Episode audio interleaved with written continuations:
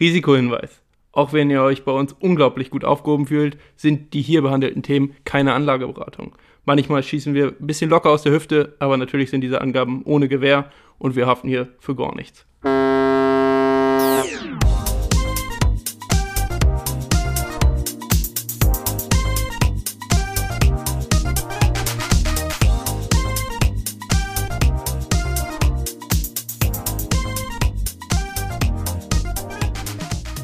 Moin Leute, herzlich willkommen zu einer neuen Folge Moin Money. Eure drei Lieblings-Gold-Digger sind wieder am Start. Moin. Leute, moin, wie moin. geht's euch? Ja, eigentlich sehr gut. Ich meine, es ist heute Mittwoch. Wir haben 10 nach 5 und ähm, ja, wir blicken zurück auf zwei ziemlich anstrengende Stunden, wenn man sich den Kryptomarkt mal so anguckt. Der ist nämlich gerade ordentlich reingecrashed gerade. Unser Lieblingsthema intern momentan der Kryptomarkt, ja, ist tatsächlich auch das Thema, was ich mir heute mal überlegt habe ähm, für unsere Folge. Natürlich jetzt brandaktuell, damit hätte ja niemand rechnen können. Ähm, nee. Der Kryptomarkt ist, wie Connor schon gesagt hat, aber mal ordentlich abgerutscht. Äh, wie die Profis sagen würden, hat ein bisschen korrigiert. ähm, genau, wir drei sind ja auch noch relativ neu dabei. Meine ursprüngliche Frage, die ich zum Einstieg stellen wollte, war, ich sag Krypto, woran denkt ihr innerhalb von drei Sekunden Go? Das können wir gerne gleich machen. Behaltet euch das, was ihr jetzt gerade äh, gedacht habt, gerne in der Rübe. Ähm, wird natürlich jetzt aber gerade so ein bisschen konterkariert äh, durch, durch die Verluste, die man äh, zumindest auf dem Papier äh, jetzt ein bisschen zu verschreiben hat. Aber gut, wir machen es einfach trotzdem. Ich sag Krypto. Woran denkt ihr? Los. Zukunft. Zu Millionär. Millionär. Gut, okay. Also um vielleicht ein bisschen erläutert äh, auf, auf meinen also auf meinen Punkt einzugehen. Ich glaube halt einfach, dass äh, in dem ganzen Thema wirklich Potenzial steckt. Ähm, und zwar, da rede ich gar nicht unbedingt nur von Bitcoin, sondern eben auch von, von der gesamten Blockchain-Technologie. Und das ist momentan noch die der einzige Weg, so richtig da zu investieren. Ich denke, was eine Blockchain ist und was der ganze Kryptomarkt eigentlich bedeutet, da werden wir im Einzelnen heute auch noch ein bisschen drauf eingehen. Aber das ist so für mich die erste Assoziation gewesen, zu sagen, okay, das ist etwas ähm, wie das Internet vor 20 äh, Jahren, dass wir hier vor theoretisch einer ziemlichen technischen Revolution eigentlich stehen und man jetzt noch die Chance hat, daran teilzuhaben. Sehe ich absolut genauso. Also ich glaube, die Blockchain, die ganze Technologie, die hinter steckt, die ist so vielfältig, die kann so äh, vielfältig halt eben auch eingesetzt werden in verschiedenen Branchen. Ich glaube, da geht kein Weg dran vorbei. Aber man sieht auch hier wieder, ähm, es geht nicht im, immer nur to the moon. Äh, es ist manchmal auch einfach eine Korrektur mit dabei oder eben manchmal auch ein Crash, ähm, wo man dann auch wieder sieht, dass die Leute vielleicht manchmal ein bisschen zu flink am Abzug sind, äh, dass da Panikverkäufe getätigt werden. Aber wie Conor gerade schon meinte, das ist die Zukunft. Und ich glaube, wenn man da jetzt nochmal fünf Tage weitergeht, dann wird das auch schon wieder ganz anders aussehen. Oder eben noch schlimmer, wer weiß. Ja, also. ja genau, genau das ist ja das, was ähm, auch ja, die alteingesessenen Anleger, die auch an der Börse unterwegs sind, kritisieren bzw. vorwarnen, wenn man über den Kryptomarkt spricht. Der ist sehr volatil heißt schwankt sehr stark in, in seinen Preisen. Nimmt man den Bitcoin, ähm, da gibt es dann immer wieder Phasen, in denen er piekt, in denen er wirklich äh, seinen, seinen Ausgangspreis verzehnfacht und äh, dann aber genauso stark auch wieder äh, runterdonnert. Genau das ist so ein bisschen das Risiko, aber auf lange Sicht ähm, ist das immer noch, denke ich, eine, eine Währung, wobei es ist eigentlich keine Währung, sondern eine Art digitales Gold, so wird da immer auch über den Bitcoin gesprochen, ähm, ein Wertspeicher, ähm, der sich lohnt von seiner, in, von seiner Investition äh, oder von einer Invest Investition her. Und ähm, genau deswegen möchte ich mit euch einmal schauen, was ist für einen Einsteiger, wenn man sagt, okay, wie sieht's aus, Krypto, vielleicht mache ich mal mit bei dieser ganzen Party, hört man ja auch immer mehr, auch in den Medien. Ähm, was ist der ultimative Einstiegspunkt? Gibt es überhaupt einen? Mhm. Und äh, zweitens, womit würde man anfangen? Ja, ich denke, ähm, um, also was natürlich am wichtigsten ist, dass man sich damit auseinandersetzt, was der ganze Kram eigentlich ist. Ich meine, uns sind da eben schon jetzt ein paar Vokabeln über die Lippen gegangen. Ähm, ich weiß, ich glaube, wir sollten vielleicht mal es ruhig mal wagen, ähm, in das Thema inhaltlich einzusteigen und mal ein bisschen darüber zu reden, ähm, was das eigentlich alles ist. Daraus wird sich dann wahrscheinlich auch ableiten, wo, wo dieser Hype herkommt. Ähm, ich weiß nicht, Alex, du bist der, der sich von uns dreien auf jeden Fall am meisten damit auseinandergesetzt hat in letzter Zeit. Würdest du dir äh, ja, zutrauen, vielleicht mal ein paar Worte darüber zu verlieren, ähm, was das eigentlich ist? Ja, also wir haben den Krypto-Frischling jetzt in der Tat schon ein paar Backpfeifen gegeben äh, mit irgendwelchen Wörtern, die, ja. da, äh, die wir jetzt da in den Raum geworfen haben. Ähm, genau, um dann vielleicht auch auf die Frage, die ich gestellt habe, vielleicht ein bisschen zurückzukommen. Äh, man sollte, finde ich, im Fokus behalten, auch als Einsteiger. Und damit möchte ich auch anfangen mit der ganzen Definition. Ähm, Bitcoin ist der König. So, in dem ganzen Markt. es ist einfach so, auf den sollte man sich fokussieren. Und äh, was ist Bitcoin? Ähm, ohne das jetzt über, überstrapazieren zu wollen und aus, zu weit auszuholen, äh, ist es einfach so, den Bitcoin sollte man sehen als eine Art, wie ich schon gesagt habe, digitales Gold, als etwas, was vor allen Dingen dezentral aufgestellt ist. Und ähm, das ist in unserer heutigen Finanzwelt einfach ein äh, Faktor, der kaum vorstellbar ist. Also es dezentral bedeutet einfach, dass keine Institution daneben steht und sagt, ja, okay, so läuft es, über uns läuft der, Ver der, der Finanzverkehr und ähm, wir haben hier irgendwo Mächte, die andere Institutionen und einzelne Menschen eben nicht haben. Der äh, Bitcoin läuft über eigentlich jeden einzelnen Träger, der den nutzt. Ähm, das läuft, das ist dann wieder ein bisschen kompliziert über ein Netzwerk, was ähm, eben auch Blockchain genannt wird. Und ähm, ja, ist im, im Prinzip ein Zusammenschluss von ganz vielen Datensätzen. So, viel mehr möchte ich eigentlich gar nicht ausholen, weil es, es gibt tausende Videos, die es besser erklären können. Es gibt tausende Videos und, und auch Podcasts und, und Leute, die da viel besser drin sind und euch das viel besser vor allen Dingen äh, erklären können. Es ist aber auf jeden Fall so, dass man den Bitcoin als eine Art Wertspeicher, als eine Art digitales Gold sehen sollte, ähm, indem man sein Geld anlegen kann und auf lange Sicht auch vielleicht weniger volatil ähm, ja, sein Geld unabhängig von den Fiat-Währungen, also vom Euro, vom Dollar, äh, unterbringen kann. So, der, dann, dann gibt es noch zwei, drei andere Kryptowährungen, die auch in aller Munde sind, ähm, die beispielsweise durch Ethereum als Vorreiter, äh, was man vielleicht auch schon mal gehört hat, gekennzeichnet sind oder ja, vorgeritten werden. Und das, das ist nichts anderes ähm, als diese ganze Smart Contract-Geschichte. Ähm, ich weiß, ich möchte jetzt nicht die ganze Zeit reden. Ich denke, Smart Contract, äh, das Prinzip habt ihr ja auch schon verstanden. Äh, vielleicht möchte da jemand nochmal definieren, beziehungsweise kurz anreißen, was genau das ist. Ja, also vielleicht noch ergänzend zum Thema Bitcoin für, für Leute, die es wirklich noch gar nicht gehört haben und sich jetzt hier auf uns äh, in der Folge verlassen. Ähm, also es ist ja so, dass äh, ein Bitcoin grundsätzlich erstmal durch einen Algorithmus, also durch eine mathematische Formel oder was, erstmal errechnet wird. Und jeder, der eine ausreichend gute Grafikkarte hat, kann sich diesem Netzwerk anschließen und diese Algorithmen mit berechnen.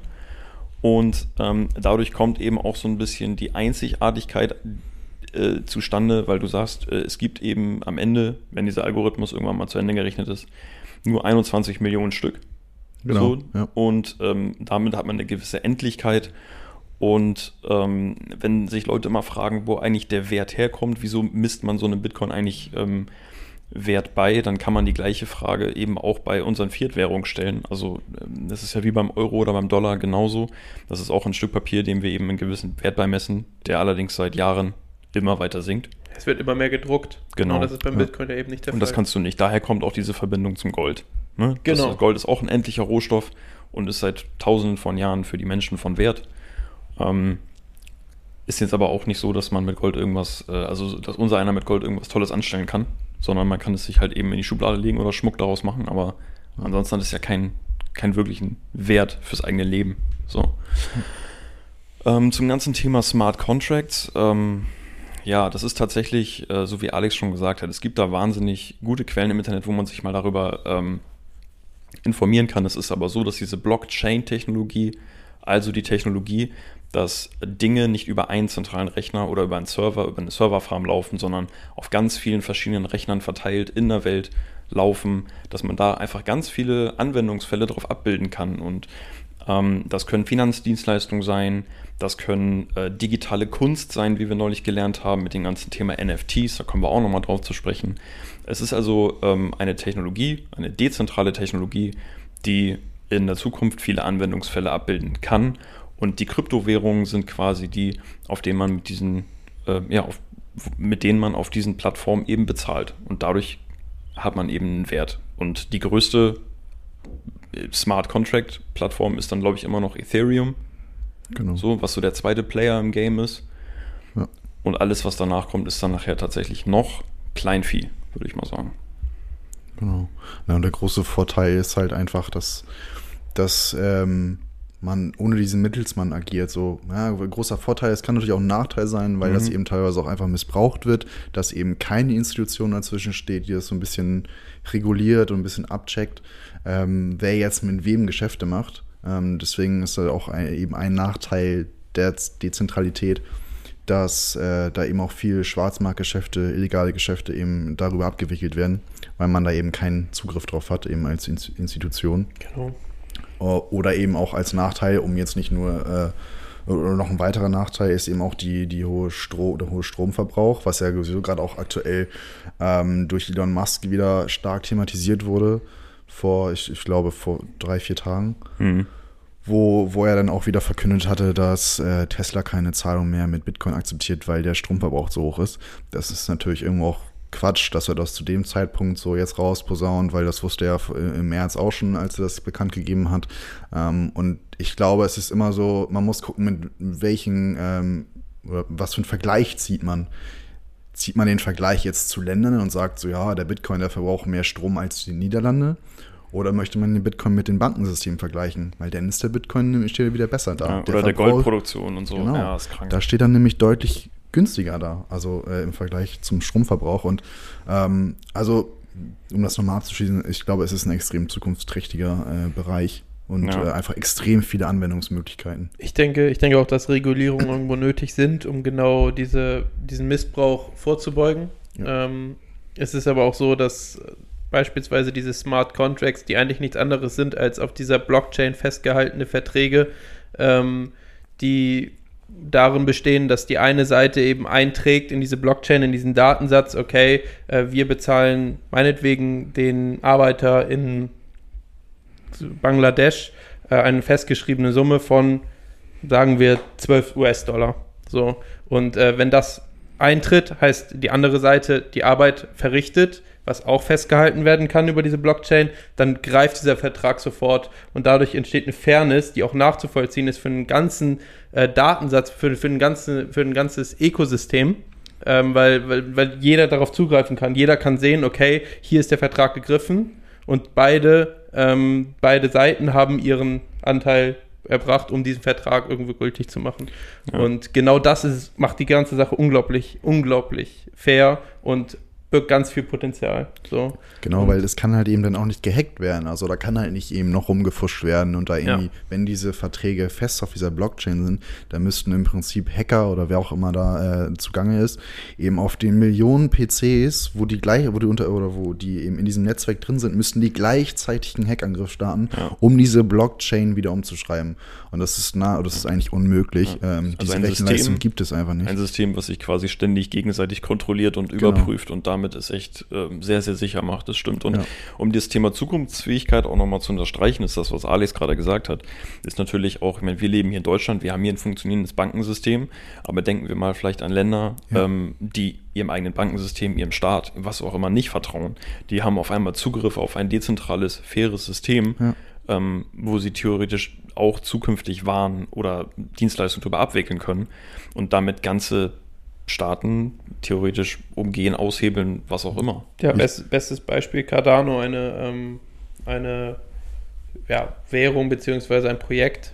Ähm, die Währung nennt sich ADA und Cardano ist das Projekt, ähm, von der ich sehr, sehr viel halte. Ähm, Cardano hat nämlich jetzt auch schon ein Projekt in Afrika und da greifen sie vor allen Dingen an, ähm, um Bildung äh, den, den Leuten wirklich zuzusichern und auch das kann kontrolliert werden. Ja. Heißt, es ist gerade ein Testprojekt mit über 5000 Schülern und, und Lehrern an unterschiedlichen Schulen, ähm, die sich eben einscannen können, wenn sie die Schule betreten, wenn sie rausgehen. Die Lehrer halten fest, was gelehrt wurde. Und das ist in Afrika ein unglaublicher Mehrwert, weil natürlich, wie Connor auch schon gesagt hat, ähm, andere Augen auch drauf schauen können und sagen, okay, hier läuft das richtig, hier wurde das so festgehalten und es ist immer wieder nachvollziehbar. Und ähm, was das bedeutet für, für einen ganzen Kontinent wie, wie, Afrika und diese Entwicklung, von der ja immer wieder gesprochen wird, äh, dass Afrika aufholen muss und auch wird und äh, da ganz viel Potenzial drin liegt, kann durch Kryptowährungen beschleunigt, katalysiert werden ein weiterer Faktor, weshalb ich denke, Kryptowährungen werden in fünf bis zehn Jahren so groß sein, dass wir darüber mit einer gewissen Selbstverständlichkeit reden, ja. ähm, die man sich vielleicht noch gar nicht ausmalen kann. Gut. Noch ja, ein ich, Punkt? Ich wollte noch einmal anhängen. Und zwar mit zukunftsträchtig. Und ähm, die deutsche Bundesregierung ist tatsächlich auch dabei, ihre eigene Blockchain zu entwickeln. Das zeigt halt auch einfach wieder, ähm, nicht, dass die es jetzt ein bisschen verpennt haben, so, aber die sind halt auch am Puls der Zeit jetzt so langsam angekommen, zumindest was das angeht, und versuchen da eben nachzubessern. Das heißt, es geht im Prinzip in der Zukunft nichts daran vorbei, dass ähm, das Blockchain einfach jeg jegliche Branchen revolutionieren wird. Äh, noch ein weiteres Anwendungsbeispiel, nur ganz kurz, ähm, zum Beispiel auf den Gesundheitsbereich. Ähm, Gerade letztens auch selber erst mitbekommen, Blutwerte wurden vertauscht äh, würde mit der Blockchain logischerweise nicht mehr passieren, weil das eben genau da niedergeschrieben ist. Äh, und ja, dass eben auch solche kleinen Fehler, die manchmal auch große Auswirkungen haben, ähm, Diagnosen werden auf diesen Blutwerten gestellt, die können falsch sein, andere kriegt auch falsche Diagnose, da kann halt was passieren, äh, auch schlimmere Sachen. Und ich glaube, das unterstreicht auch einfach nochmal, äh, wie vielfältig einsetzbar das ist. Absolut. Also wenn sich Bundesregierungen jetzt schon damit auseinandersetzen, dann hat das einen, also dann ist das, spricht das für eine gewisse Adaption, andernfalls es ist aber auch so, dass ich äh, bei mir so ein bisschen die Alarmglocken dann schrillen, weil dann kommen die Regulierungen auf gewissen Ebenen, die vielleicht dann auch schon wieder gar nicht so fair sind, vielleicht auch schneller als man denkt, ja. weil das sieht man jetzt zum Beispiel auch in China, gibt es den digitalen, äh, die digitale Währung, Juan, was, wie ja, was glaub, ja. nicht? Juan, Juan? Ja. Irgendwie so. Ja, irgendwie so. Ah, der gebildete Alex schlägt wieder zu. ähm, ähm, aber da ist es nämlich so, dass jetzt zum Beispiel Kryptowährungen auch komplett verboten wurden, damit der eigen, die eigene digitale Währung durchgedrückt wird gehe ich jetzt mal nicht von aus, dass es in Deutschland kommt. Aber gut, ja. da sieht man, da ist schon viel Macht und Machthaberei äh, im Spiel. Ähm, deswegen ein, ein Asset, welches man nicht unterschätzen sollte, in meinen Augen. Ja, also ich glaube, wir haben das Potenzial auf jeden Fall ganz gut dargestellt und so ein paar Beispiele jetzt auch gezeigt. Und Alex hat jetzt auch schon so das eine der größten Risiken bei dem ganzen Thema ähm, aufgezeigt. Das ist nämlich, dass man einfach, also die, das Potenzial ist unbestritten. Auf der anderen Seite hast du natürlich, ähm, wenn wir sagen, es ist ein dezentrales System, wo keine Institution äh, hintersteht, dann kann man sich ausmalen, wer da was gegen hat, nämlich die Institution. Das heißt, Regulierungen sind, ähm, sind also eigentlich zu 100% sicher, dass da irgendwas kommen wird. Es ist ja auch immer noch eine Frage, wie wird steuerlich mit dem ganzen Thema umgegangen bis jetzt ist es, glaube ich, so, dass Bitcoin so gehandhabt wird, zum Beispiel wie Gold, dass du es mindestens ein Jahr halten musst, damit du es steuerfrei verkaufen kannst. Genauso auch alle anderen. Genauso auch alle anderen. Da kann ich mir zum Beispiel auch vorstellen, ähm, ja, dass da einfach noch was anderes kommt. Du musst zum Beispiel auch schon eine eigene Steuererklärung dafür abgeben. Ähm, ja, also ohne das geht es auch nicht, sonst ist es Steuerhinterziehung. Ja. Ähm, und ähm, wenn jetzt Ab Leute einem sagen... Betrag von 600 Euro muss man auch dazu sagen, also wenn genau. jemand mehr als 600 Euro Gewinn macht. Ja, also ich glaube, in Ländern wie China scheint ein Verbot ja offensichtlich äh, klar zu gehen. Ich denke, dass es in, in, in, Ländern wie jetzt in Deutschland oder auch in, in, den USA nicht so einfach ist, das Ganze zu verbieten. Man darf allerdings auch nicht unterschätzen, dass ähm, die die Möglichkeit haben, das bürokratisch für den Einzelnen so schwer zu machen, ja. Ähm, ich glaube nicht, dass irgendjemand noch Bitcoin kauft oder verkauft, wenn du dafür 70 Seiten Steuererklärung abgeben musst nachher. Mhm. Ähm, das ist natürlich schwierig, damit können sie es dann einfach schwerer machen. Und das ist, glaube ich, so das größte Risiko, äh, was dagegen steht. Was wir jetzt heute erlebt haben, ganz aktuell, ähm, ja, da wird davon gesprochen, dass so eine kleine Blase geplatzt ist, ähm, weil wir nicht vergessen dürfen, dass auch Leute auf diesen Kryptomarkt Einfluss haben. Mhm. Mit ein paar Tweets. Ne? Ja, und das spricht schon wieder äh, ein bisschen dagegen, dass es eben komplett dezentral ist, weil es gibt ja. dann wieder ähm, große Investoren, die, wenn sie verkaufen, beispielsweise den, den Preis extrem runterdrücken können, äh, wenn sie kaufen, den, den Preis extrem hochjagen können. Und es, da sind eben Regulierungen auch irgendwo nötig, weil ähm, diese Aufsichtsbehörden ihre Finger zwar oder, ja, oder ihre schützende Hand in Anführungszeichen über den äh, Aktienmarkt äh, legen können, aber eben noch nicht über den Kryptomarkt.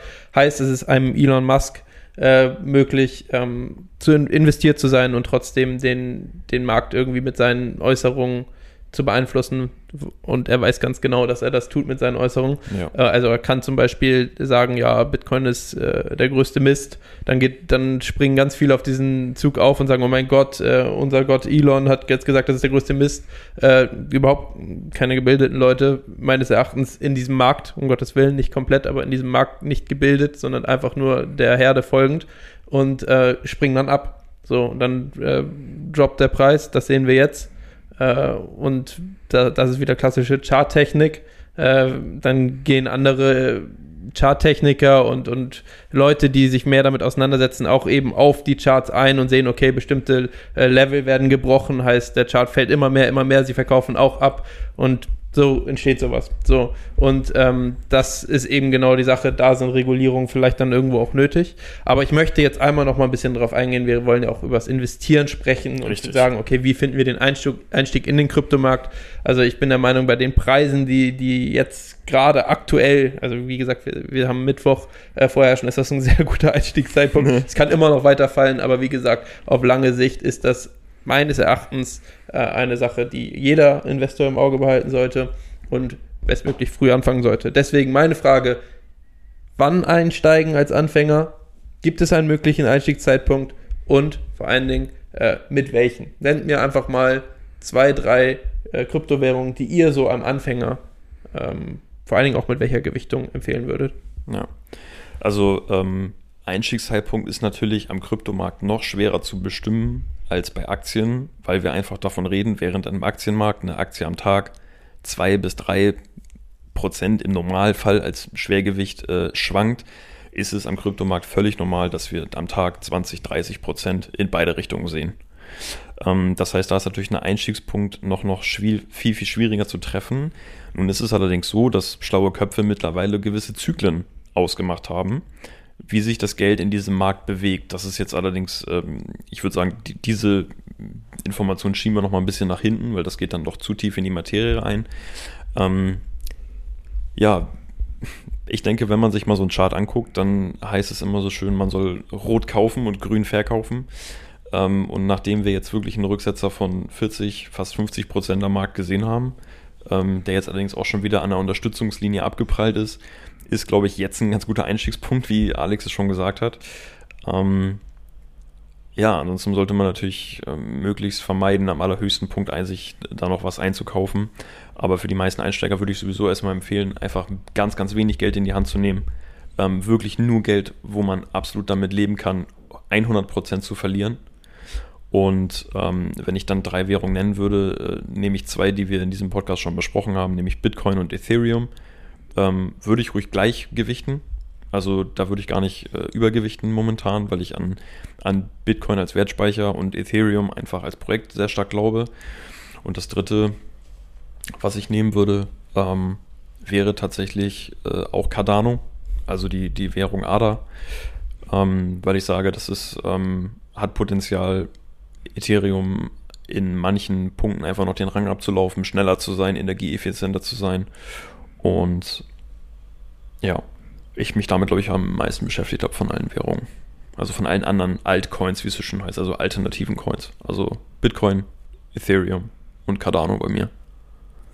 Ja, da würde ich eigentlich fast so mitgehen. Ähm, der Einstiegspunkt ist, glaube ich, gerade recht gut. Äh, ist natürlich, äh, was heißt recht gut, aber es ist halt immer die Frage, ist es jetzt gerade extrem gedroppt, der bounce gerade wieder kurz hoch. Ähm, ist jetzt die Frage, geht er noch weiter runter oder geht er noch weiter hoch? Wie, Timing ist, ist unmöglich. Ähm, ich glaube, grundsätzlich sollte man sich erstmal wirklich gut damit auseinandersetzen, in welche Kryptowährung man investieren möchte. Da kann man halt nur mal so ein bisschen die nennen, die in aller Munde sind. Das waren jetzt auch die drei, die Connor gerade genannt hatte. Ähm, würde da zusätzlich auf jeden Fall nochmal Chainlink ergänzen. Würde auf jeden Fall auch nochmal Richtung äh, Polkadot gucken. Ja. Das ist auf jeden Fall auch noch eine, ein Projekt, äh, was auch interessant ist. Ähm, Gewichtung ist immer schwierig. Also das sind diese Zyklen, die du eben angesprochen hast. Es gibt immer Coins, die performen eine gewisse Zeit lang besser als andere. Ähm, ja, wird, also ich glaube, Bitcoin, Ethereum würde ich so, glaube ich, eher tendenziell jetzt gerade eher ein bisschen mehr Bitcoin als Ethereum, glaube ich, gewichten. Ähm, ja, und dann gucken am Ende mit, mit Cardano, ja, oder Chainlink, irgendwo so in die Richtung. Ja. Ich meine, wenn wir ähm, nochmal zurückgehen auf das, was wir vor ein paar Minuten gesagt haben, dass wir uns mit der ganzen Geschichte auch immer noch so ein bisschen am Anfang befinden, ähm, ist wahrscheinlich der Einstiegszeitpunkt gar nicht so wichtig. Also da ist Oh, wieder das, Glaube ich nämlich auch. ne, der, so dieses, Ja. dieses typische also Zeit im Markt ist wertvoller als ähm, Market Timing. Ja. Ähm, so und von daher ja immer rein da. Ja, also ich, ich gehe tatsächlich so weit, dass ich sage, erstmal einfach nur Bitcoin, Ethereum, wenn ihr den Einstieg finden wollt, ähm, dann nehmt die und das langfristig, ähm, bespart es vielleicht einfach auch so ähnlich wie ein ETF. Heißt, äh, nehmt euch einen kleinen Betrag im Monat raus und bespart das jeweils auf Bitcoin und Ethereum. Das sind die beiden größten Player. Ähm, und vor allen Dingen mit Bitcoin äh, kann man da, finde ich, äh, eigentlich gar nichts falsch machen. Ich würde es sogar so gewichten, das ist die klassische Gewichtung, die einem auch immer empfohlen wird, wenn man äh, mal so Bücher liest oder, oder beispielsweise einen sehr guten Tipp, Dr. Julian Hosp auf, auf äh, YouTube mal äh, ein bisschen lauscht. Ähm, das ist die klassische 70-30-Verteilung ähm, Bitcoin, Ethereum. Und dann, und so habe ich es auch gemacht, und ich bin damit eigentlich relativ gut gefahren, auch wenn es sich jetzt gerade äh, nicht so niederschlägt auf den, äh, auf den Gewinn, aber es hat sich äh, auf jeden Fall bewährt und ich werde daran auch weiter festhalten. Dann kann man schauen, okay, wo kann man sich weiter orientieren? Dann kommt ein Cardano in Frage, ähm, ein Polkadot, was äh, ein ähnliches Projekt, ähm, was ebenso eigentlich dieselbe, äh, denselben Weg wie Ethereum äh, geht, nur eben das noch optimieren möchte, genauso wie Cardano. Ähm, Chainlink hatte Patrick jetzt schon gedroppt. Ähm, fällt unter die Oracles, aber da, das ist auch, das sprengt gerade einfach ein bisschen den Rahmen. Auch ein interessantes äh, ja, Projekt, was so ein bisschen als der Kleber zwischen den einzelnen Blockchains gilt. Heißt, der vernetzt die Blockchains untereinander nochmal. Auch eine Sache, die äh, sehr zukunftsträchtig ist. Informiert euch dann, aber vor allen Dingen seid erstmal dabei äh, und da kann man erstmal gar nichts mit falsch machen, wenn man sich auf Bitcoin und Ethereum konzentriert. Und ähm, das würde ich jedem Anfänger empfehlen. Stellt sich natürlich wahrscheinlich für die meisten Zuhörer und Zuhörerinnen die Frage, wo kann ich denn den Kram kaufen?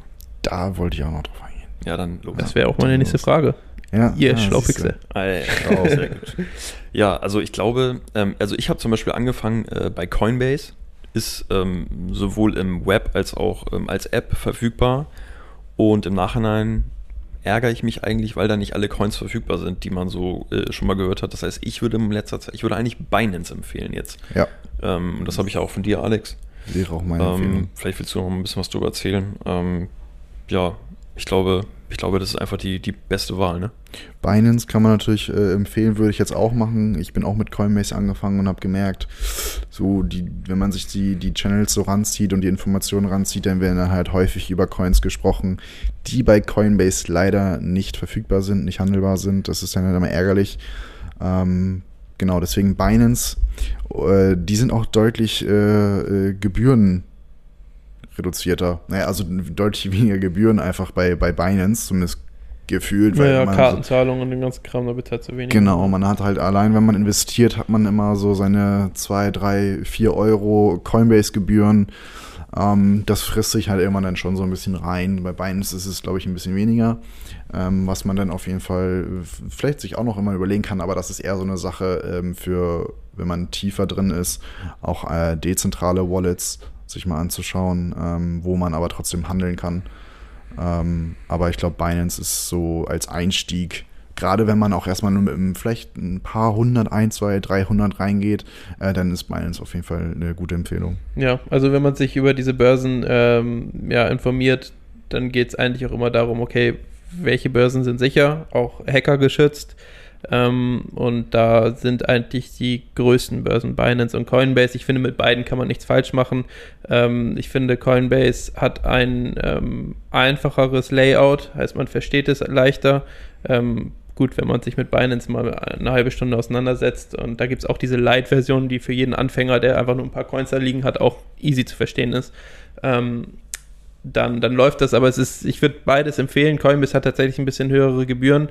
Ähm, wenn du Bitcoin und Ethereum kaufst, dann geht zur größten Plattform und das ist meines Erachtens immer noch Coinbase, auch wenn Binance auf der Überholspur ist.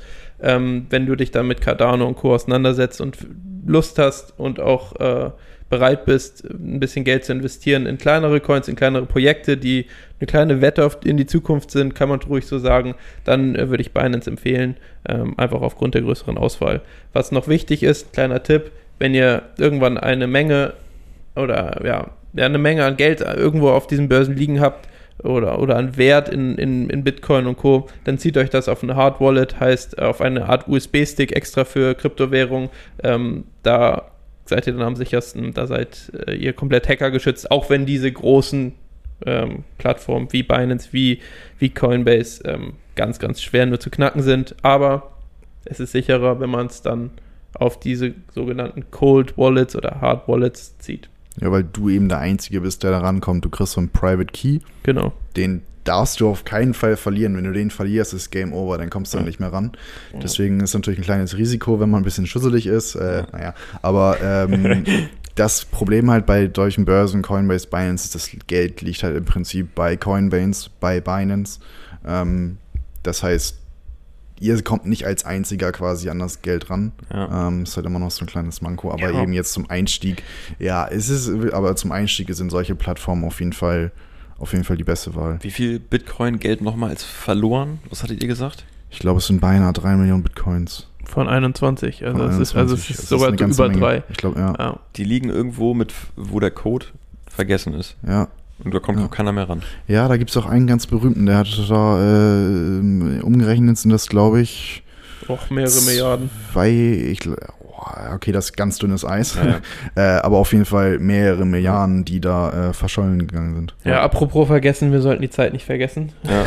Ich habe ja noch eine Sache, die mir allerdings gerade einfällt, äh, weil das sorgt auch oft für Verwirrung. Das habe ich schon oft im Bekanntenkreis auch gehört. Ein Bitcoin kostet ja gut seit heute nur noch 30.000 Euro ungefähr. Ähm, was man natürlich da auf den Börsen handelt, ist, sind sogenannte Satoshis. Also immer ein Millionstel Bitcoin. Das heißt, man kann auch schon mit ganz, ganz, ganz kleinen Beträgen Guter Bitcoin Punkt. kaufen. Genau. Das sorgt für Verwirrung häufig. Das Genau. ist auch bei allen Kryptowährungen eigentlich so. Genau. Ja. Das ist immer anteilig gesehen. Ja. Okay, auch wenn ihr aufs Gaspedal drücken wollt, aber ich habe eigentlich noch eine gute Frage, Frage mitgebracht. Wollt ihr die noch hören? Schieß oder? los. Komm. Also sie handelt auch, um, also handelt auch vom Thema Krypto. Da hat sich nämlich einer gefragt, ähm, sollte man nicht eigentlich lieber in so ganz, ganz kleine, unbekannte Coins investieren, wie zum Beispiel vor ein paar Monaten auch noch Dogecoin, und darauf spekulieren, dass die absolut durch die Decke gehen. Die kosten dann ja nur 0,0001 Cent oder so. Und äh, da ist ja deutlich größeres Potenzial. Ja, wenn man so diese paar hundert übrig hat und sagt, das ist wirklich reines Spielgeld und man möchte da, keine Ahnung, es ist ja Casino-Style dann einfach, ähm, Roulette, keine Ahnung, du setzt das Ding auf den Coin, der bei, was weiß ich, bei 0,001 Cent liegt, ja, und der macht halt in einem halben Jahr, keine Ahnung, auf einmal 20.000 Prozent. Gut, dann lag es halt richtig. Ich glaube, es gibt auch viele Coins, äh, wo du dann auch das Geld einfach verlierst. Also es ist halt wirklich das Casino. Ja, wir, wir reden ja über das Investieren und das hat nichts mit Investieren zu tun. So, das äh, vor allem, Ja. wenn man blind reinrennt. Es gibt auch viele ähm, Launches von Coins und von Projekten, die man, wenn man sich gut informiert hat und wenn man tiefer in der Materie ist, auf jeden Fall mal auf die Watchlist tun sollte, packen sollte. Ähm, und dann einfach mal schauen, ob es funktioniert. Viele dieser, dieser äh, Launches sind aber immer noch auf dieser Ethereum-Plattform und auf Ethereum, und da dürft ihr euch auch nicht wundern, wenn ihr dann mal Ethereum kauft, bezahlt man auch noch extra Gebühren auf der Plattform und die sind momentan so unglaublich hoch, weshalb viele auch Ethereum immer schon im Gegensatz zu Cardano und Polkadot ein bisschen abgeschrieben haben. Auch da gibt es jetzt ein Update und hast du nicht gesehen, ähm, wo sie das auch verbessern wollen und wo die Kosten dann günstiger sein sollen. Aber das ist einfach absurd, wie viel Geld du da bezahlst, wenn du so einen kleinen Coin auf der Ethereum-Plattform kaufen möchtest. Das ist Wahnsinn. Also da bezahlst du teilweise, wenn du 100 Euro investierst, 70 Euro einfach nur Gas-Fees nennt sich das, also Gebühren auf Ethereum. Also da braucht man schon ein bisschen mehr Geld auf, in den meisten Fällen, wenn du in Projekte gehen möchtest, die auch tatsächlich einen Nutzen haben und einfach als neu gelten und nicht einfach nur da sind und von irgendeinem erfunden wurden ohne Nutzen. Ja. Deswegen als Anfänger nein, als Fortgeschrittener nein, wenn du dich sehr gut auskennst, vielleicht. Ja, ja sehe ich auch so. Es gibt einfach wahrscheinlich auch, ich meine, ich habe keinen Überblick darüber, aber es gibt Unmengen dieser kleinen Coins wahrscheinlich und das ist einfach, Ja, und Es das wird gibt immer jetzt einen mehr. Kermit-Coin, habe ich gesehen. Okay. Kermit der Froschcoin. Nein, den würde ich halt sofort kaufen, bin ich ehrlich. Geil. Nee, aber. Und das war der Tipp der Woche. Ja, das war der Tipp der Woche. Nee, da würde ich eher sagen, da hauen wir nochmal ähm, äh, raus, das wir letzte Woche auch schon gesagt haben. Also Leute, Crypto Banter kann man sich weiter informieren. Genauso wurde heute genannt Dr. Julian Hosp, deutschsprachig. Ähm, ist auch, ähm, hat auch ein paar Videos drin, wo das Ganze nochmal in Ja. Ruhe erklärt. Ist die größte deutschsprachige Community. Ne? Ja. Also da findet man auf jeden Fall auch gleichgesinnte Facebook-Gruppe, ganz groß. Ja. Ähm, kann man, oder eben auch unter den YouTube-Videos, da kann man sich auf jeden Fall mit Gleichgesinnten austauschen. Genau. Ansonsten haben wir auf jeden Fall heute versucht, mal ein bisschen zu klären, was ist der ganze Kram überhaupt? Wo kann man das kaufen? Wo sind die Risiken? Wo, wo ist das Potenzial? Wo kann das Ganze hingehen? Und ähm, ja, ich denke, da haben wir ganz gut geliefert. Ansonsten, wenn noch Fragen offen geblieben sind, ähm, freuen wir uns, äh, von euch zu hören. Auf jeden Fall. Wir werden in den nächsten Wochen dieses Thema immer wieder aufgreifen. Und das heißt, es ist jetzt eure Aufgabe, den ganzen Kram zu verstehen. ne? Damit wir hier in den nächsten Wochen ein paar gute Tipps raushauen können. So, Professor Dr. Connor hat gesprochen. Ja, das sind einfach, ja, ich will einfach auch gerne mal ein paar Hausaufgaben jetzt verteilen. Das finde ich gut. Also es kann auch nicht angehen, dass wir hier jede Woche das machen und da kommt nichts zurück. Nee, ich habe auch schon die Sternchen rausgeholt, die ich dann euch ins Heftchen kleben kann. Genau. Insofern ähm, seid bereit, macht eure Haus Hausaufgaben und ähm, das Thema wird euch, wenn ihr uns hört, nicht in Ruhe lassen. Genau. so ist es. Alles klar, Leute. Danke fürs Zuhören. Vielen Ja. Dank. Genau. Macht's gut. Bis dann. Checkt Instagram aus. Bis dann. Ciao. Ciao. Tschö.